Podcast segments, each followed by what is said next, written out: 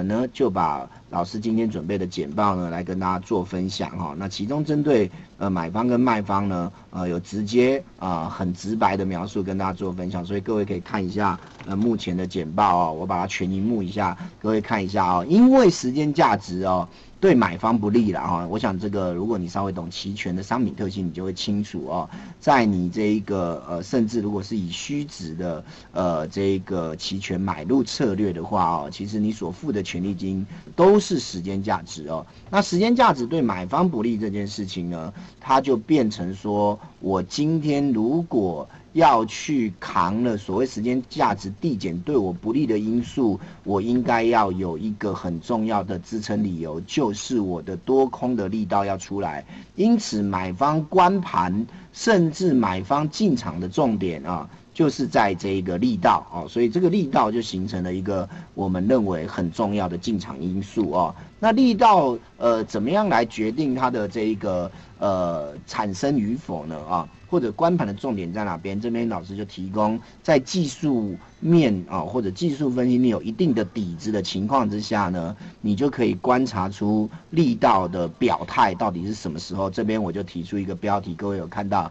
力道研判的标准就是买方进场的标准，各位可以看一下哦。那当然呃有。在技术分析的五大门派里面，都可以有所谓力道研判的标准。比如说，在我们的 K D 啦，或者所谓的 M A C D，都有所谓的黄金交叉。那当然，这个就是有一个空翻多的力道出来哦。不过，如果以精准度跟细腻度来看，其实形态学跟 K 线这两个门派的技术分析，都可以让你有一个呃力道的。表态的地方哦，我们以做多为例哦，其实呃反转意义或中继再攻这些都是呃有力道的，比如说长虹突破啊，比如说刚刚讲的多头吞噬，但附近没有压力啊，比如说我们看到了所谓的上升三法，这个是中继再攻洗盘成功。等等之类的，那这些关键 K 线都可以让我们在呃发掘买点出现的时候，都是一个所谓的可以进场做买方的一个策略。剩的就是呃多与空是买进看涨期权、看跌期权，还有行权价的选择这样而已。当然，另外一个呃也是很基础的用法，但是却是效果非常好的，就是支撑压力的突破哦。那举例来讲，如果我今天有一个支撑压力的突破，就代表多方力道有进一步转强。那多方力道进一步转强，那当然就。变成你去做买进看涨期权，呃，其实是有其效果的哦。所以呢，呃，这里呢，啊，K 线的部分有几个呃招式或者有几个场合，能够让我们在做买方的时候，呃，去做一个呃进场的呃这个依据或者研判。再来，除了 K 线以外。另外一个大门大派就是刚刚讲的形态学了，是吧？啊，那形态学里面所谓的反转形态，各位其实呃应该都曾经耳熟能详过，就是 W 底 M 头头肩顶头肩底等等之类的啊。所以当我出现了一个 W 底的时候，那或出现了一个 M 头的时候，呃，这个多与多翻空或空翻多的意义就会跑出来。这个时候。当然，你做呃这个期权的买方，呃也有其形态学支撑的意义哦。那一跟二的差异在哪边呢？一跟二的差异就是形态学虽然位阶跟效果都比较高，但是问题是它出现的时间点，呃就是会比较晚哦。所以呢，呃这里的反转形态啊。呃，当然呢，就是要等比较长的时间，偶尔才会出现哦。那这里呢，呃，比较经典的代表，当然就是头肩顶、头肩底啦，双重顶、双重底啦哦。那底部形态出现，当然是呃有利于买进看涨期权。那头部形态出现，当然有利于买进看跌期权啊。那这个东西呢，呃，就跟大家呃也做一个分享，这是第二个。呃，力道研判的标准，好，那第三个，呃，当然，如果你有一些筹码面可以判断了，比如说高阶筹码的解读啦，哦，那这些东西呢，其实，呃，你如果包含所谓的这个，呃。希腊数字哦，各位应该呃上次我应该有提过，或者各位在其他的呃这个期权教学里面都有听过，包含 delta、伽马的变化啦，配合所谓的持仓量的增减，呃这些都可以去呃透过数据筹码的变化呃来做一个呃进一步的研判哦，所以我提出了三个呃可以在做买方进场的标准，好，那我们就把这个三个先记在脑海里，然后呢回到了呃我们刚刚提到的这一个技术线图哈。好，所以呢，假设我们现在以白糖现行为例哦，那我要去做一个所谓的买方进场，根据刚刚的这个简报的第二点，是不是有一个反转形态头部出现的时候，就是买方进场的标准啊？那原则上呢，就会变成说我如果这里呢，呃，有一点想象空间，就可以发现，如果我这里再继续跌，跌破了所谓的。四月二十八号，也就是现在画面上啊，这个游标呃指到的这一个小黑 K 的低点，如果这个低点在后续有续跌被跌破，是不是就形成了一个小 M 头？那这形成了一个小 M 头，就符合了刚刚简报的第二点。当出现了一个头部形态，就是双重顶的这个形态出现的时候，那原则上呢，我就可以。在头部形态成立的时候，然后做一个呃买进的呃看跌期权，因为是头部嘛，对不对啊？就看跌期权。那所以呢，呃，它这目前为止看起来比较好的买点啊，当然就是应该要续跌。而今天虽然收会收跌，却也还没有达到刚刚所谓呃力道研判的标准哦。所以呢，呃，这个时候呢，呃，整个的。呃，买方的时机可能还没来哦，所以在我的简报呃同一页的最下方啊就有提到了啊，这里呢呃买方啊呃应该是要买在啊这个买权的买方，买权就是所谓的看涨期权啊哈，这是同样的东西不同的说法而已哦，那应该要买在这一个起涨点哈。那卖呃看跌期权的买方啊，就是你要 buy put 啊，买进看跌期权，应该要买在起跌点。而我们认为呢，如果运用到呃目前的技术线图，以标的资产的价格为准。啊，那这个时候呢，就应该是以这个呃所谓的呃这边有一个转折点的跌破，形成了一个小头部。那这个时候呢，站在形态学的呃角度，呃翻空的呃几率跟力道大增啊。这个时候呢，我们就呢能够做买方。好，那剩的是假设老师你讲这些条件都成立了，那我呢？应该要买哪一个行权价哦？今天全部都跟各位来做分享哦。那我要买哪一个行权价哦？到底我认为现在要看跌了嘛，对不对？假设那个时间点已经出来了，对不对？那我看跌，我到底要买哪一个行权价？是买啊这个二七五零，还是二六五零，还是二五五零？哈，都是买虚值的了啊。但是虚值里面也夯不啷当有好几个，那我到底要买哪一个呢？啊，那我们以这个技术线型来看啊，这个刚刚讲的是豆粕。啊，现在讲的是白糖，我们把这个图切到白糖去啊。那假设是白糖，我应该是要呃买哪一个呢？好，那就很简单，你认为会跌到哪里，你就买哪一个行权价啊？什么意思呢？举例来讲哦，我这里做了假设，真如我所预料哦，做了一个呃黑 K 来跌破，形成了一个小 M 头，开始 buy put，也就是买进看跌期权。可是很明显，是不是在六四七二这里就有一个？红 K 的转折低点，那简单的技术分析告诉我们，红 K 的转折低点在没有被跌破之前，它就是一个有效的支撑，所以你得尊重它哦。虽然说有一句话讲，趋势来临的时候，支撑压力是等着被突破的，但是毕竟你还不能够保证这里是不是维持箱型大涨、大箱型震荡啊。然后到了六四七二的前波低点附近会有手，所以你得先尊重它。好，所以你认为也许到了六四七二附近就会有一个所谓的啊这个震荡格局。那有一个震荡格局，对于买方而言，震荡就不好啦，因为买方要有力道嘛，对不对啊？所以这个震荡格局就会变成说，也许就会变成你第一步要停利的时候了。如果你看准的话，所以当如果有一天这里有一个黑 K 来跌破了刚刚提到四月二十八低点，形成了一个小头部，你开始要做期权的买方，你要买的行权价就要在六四七二附近，也就是你认为会跌到哪里，第一步会跌到哪里，你就买到哪里。所以呢，你的。这个六四七二的支撑，在没有确定被跌破之前，你就是应该要买六四七二附近。你可以买，因为它毕竟呃这个行权价都是整数嘛啊，所以你可以买六四五零，你也可以买六五零零啊，所以就回到这里了啊啊，那这里呢，呃，因为是一百一跳嘛，所以就是六四零零或六五零零哦。那原则上呢，你在这里做买进的时候，呃，如果是属于比较积极的，你就买最比较价外的哦，你就是可以买这个，呃，抱歉，这里要把它弄成九月哈，你就可以买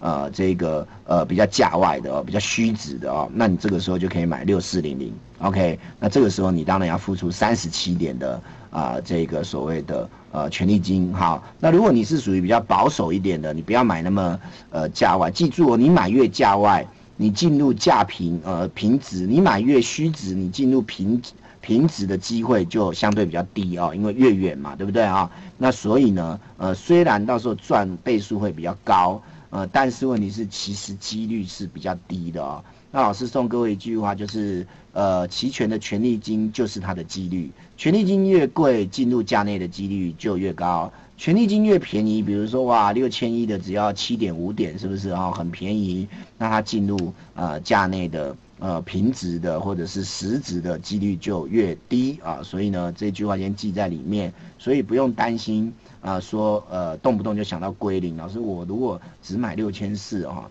那这个三十七点归零，总比买六千五六十二点归零来的损失的少哈。当然我们要有风险意识啦，可是动不动就用归零来吓自己，导致买便宜的，但是胜算变低，其实这个也是一个很不。字的呃一个决策哦，所以还是要回到技术分析。你是属于比较啊这一个积极的，你就买六千四，因为它的这个难度比较高。那你是属于比较啊这个保守的，你就买六千五，因为它进入了啊这个跌过去的几率是会比较高。所以如果你买六千五，呃是不是就呃这里就要付出六十二点？好，当我已经做出了这个策略的时候。呃，假设行情如果所预期啊，在这个呃跌破了这个低点之后，很快的就来到六千五，也许一天就到了，是不是啊？行情够大的时候，一天就到了。好，一跌到六千五的那一天，你本来在虚值买的时候是虚值的六千五的看跌期权，在那当下就会变成平值。记住，当你的这一个期权的契约，你做买方。从虚值，不管是虚值一档、两档还是三档，当它当随着你的行情看对，逐渐的从虚值一档、两档、三档变成平值的时候，在那当下，整个的权利金是最肥的，也就是你的获利来讲，它的这个 CP 值，也就是性价比是最高的。这个时候，当它进入平值的时候，就把它平仓掉。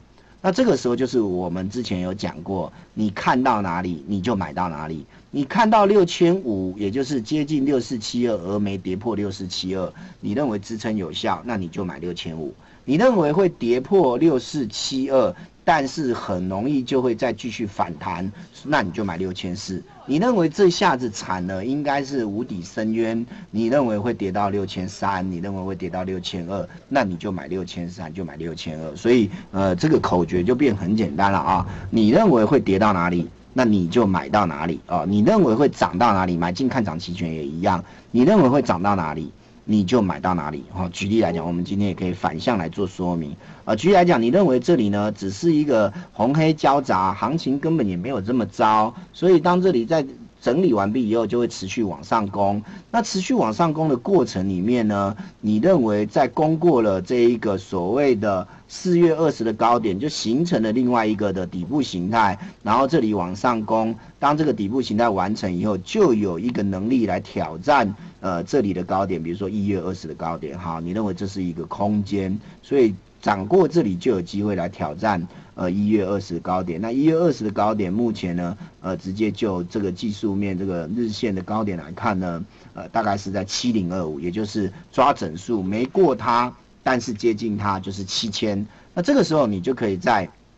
后续持续上涨的过程里面，呃，当它形成了底部形态，站上了四月二十高点的时候，你来做买进看涨期权的动作，而买进看涨期权的呃这个行权价呢，就是这个刚刚提到，你认为会涨到哪里？就买到哪里。那以我认为长黑 K 的高点不一定能够一口气就突破，所以呢，就以这个长黑高点为一个第一步的满足点，第一阶段满足点，然后呢没有越过它，最接近它的行权价，那这个时候呢就会是七千，你就可以买进七千的看涨期权。当然，你等到越过四月二十的高点再来买进七千，那它的这个呃到时候的这个。呃，权利金的报价可能就不会三十点五，肯得看它呃什么时候涨到，还有就是涨的速度有多快，也许高于三十点五，也许低于三十点五，但是问题是你得到那个时候才能买，因为只有那个时候站上四月二十的高点的时候，你才有相当的把握，认为这里多方已经呃结束了整理的格局，开始进入了比较大的攻击的。范围，那这个时候当然就呃做买方会是比较有利的啊，就是我们刚刚提到的，呃买方进场的标准就是力道。要能够出现好，那这个东西呢，呃，就透过这个呃来跟大家做一个分享啊，这个是所谓的买方直接结合实盘。那我们有一个过去上课的简报，这个是老师啊，呃，操作齐全啊，呃，数十万口的经验啊，结合下来啊，所做成后来呃来开课的时候，呃，跟大家做分享的哈。那这个东西给大家呃做一个比较好的呃这个归纳啊，希望对各位。呃，是有一些帮助的啊。那再来，我们也来讲讲卖方啦，是不是？刚刚一开始有提了卖方，那提了卖方以后呢，呃，却没有马上呃就去这个呃直接给他讲这一个定义嘛，哈。所以呢，这里的简报呢，呃，也会有这一方面。但是我们买方还没讲完哦，啊，这里有提到了，除了变成平值可以出场以外，另外一个就是涨势趋缓。呃，也是一个卖方买方出场的时机。那这里的涨势趋缓就有趣哦，是什么东西涨势趋缓？所以我们刚刚提到第一个就是当它变平值的时候，你可以出掉。好，老师，那如果没有到平值，它感觉就涨不太动嘞，这感觉就开始变得比较。好像温吞，那怎么办？这个时候，为了避免时间价值递减所带来的伤害，涨势趋缓就是买方出场的时机。这个涨势趋缓是谁涨势趋缓？是我买的这一个期权自己的涨势趋缓，还是我的标的，也就是以白糖为例，是白糖期货的涨势趋缓？好，这边呢，呃，就跟大家分享一下，如果。你是用你买的这个期权涨势自己趋缓就出场，这个时候太敏感，你很容易被洗掉。所以这里讲的涨势趋缓，其实是指标的资产的涨势趋缓。比如说期货，你本来是看跌的，所以你买进看跌期权，它这个跌的很凶，那这个就没问题，就续报。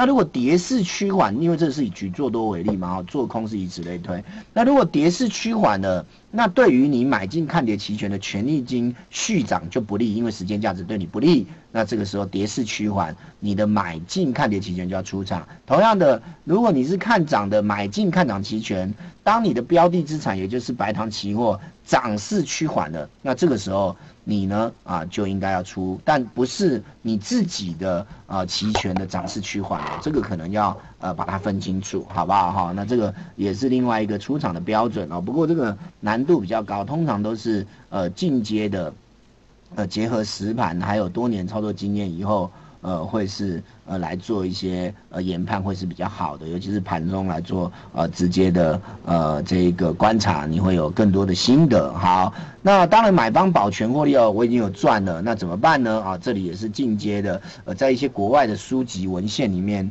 呃，针对高阶呃期权操作方式呢，都有一些呃说明，老师归纳了比较实用的，也给大家做分享。第一个当然就是平仓，这肯定没问题了，好不好？啊，第二个当然就是组成价差部位再战哦，那组。成价差部位，这个当然就是你要对组合单，呃，有一定的了解哦。这个难度是会比较高。那因为今天时间的关系，老师就只把啊这个选项呢跟大家做分享。那有机会再跟大家聊聊什么是价差部位哦。那这个价差部位最常用的就是垂直价差了哦。那这个垂直价差呢，你甚至可以呃本来是做多的，加了一个呃部位以后就变成翻空哦。那你也可以是本来是做多，加了一个部位以后还是做多，但是就没有那么的积极看多哦。只是说价差部位是很有趣的哦。那这个东西当然也是属于比较进阶的。那我们今天先把这个球抛出来，让各位知道。那改天有更多的时间，我们就来细部，甚至呃一个小时的时间啊，直接来跟大家聊一下。呃，这个所谓的价差，呃，到底是呃怎么样的一个呃运作方式哦？那各位可能就会呃比较清楚了哈。所以呢，呃，我把这个状况呢，呃，跟大家先起个头啊。那至于要做细部的了解，呃，说真的，呃，这个可能要另外找时间来讨论啊。不过这没有关系，多的是机会，是吧？啊。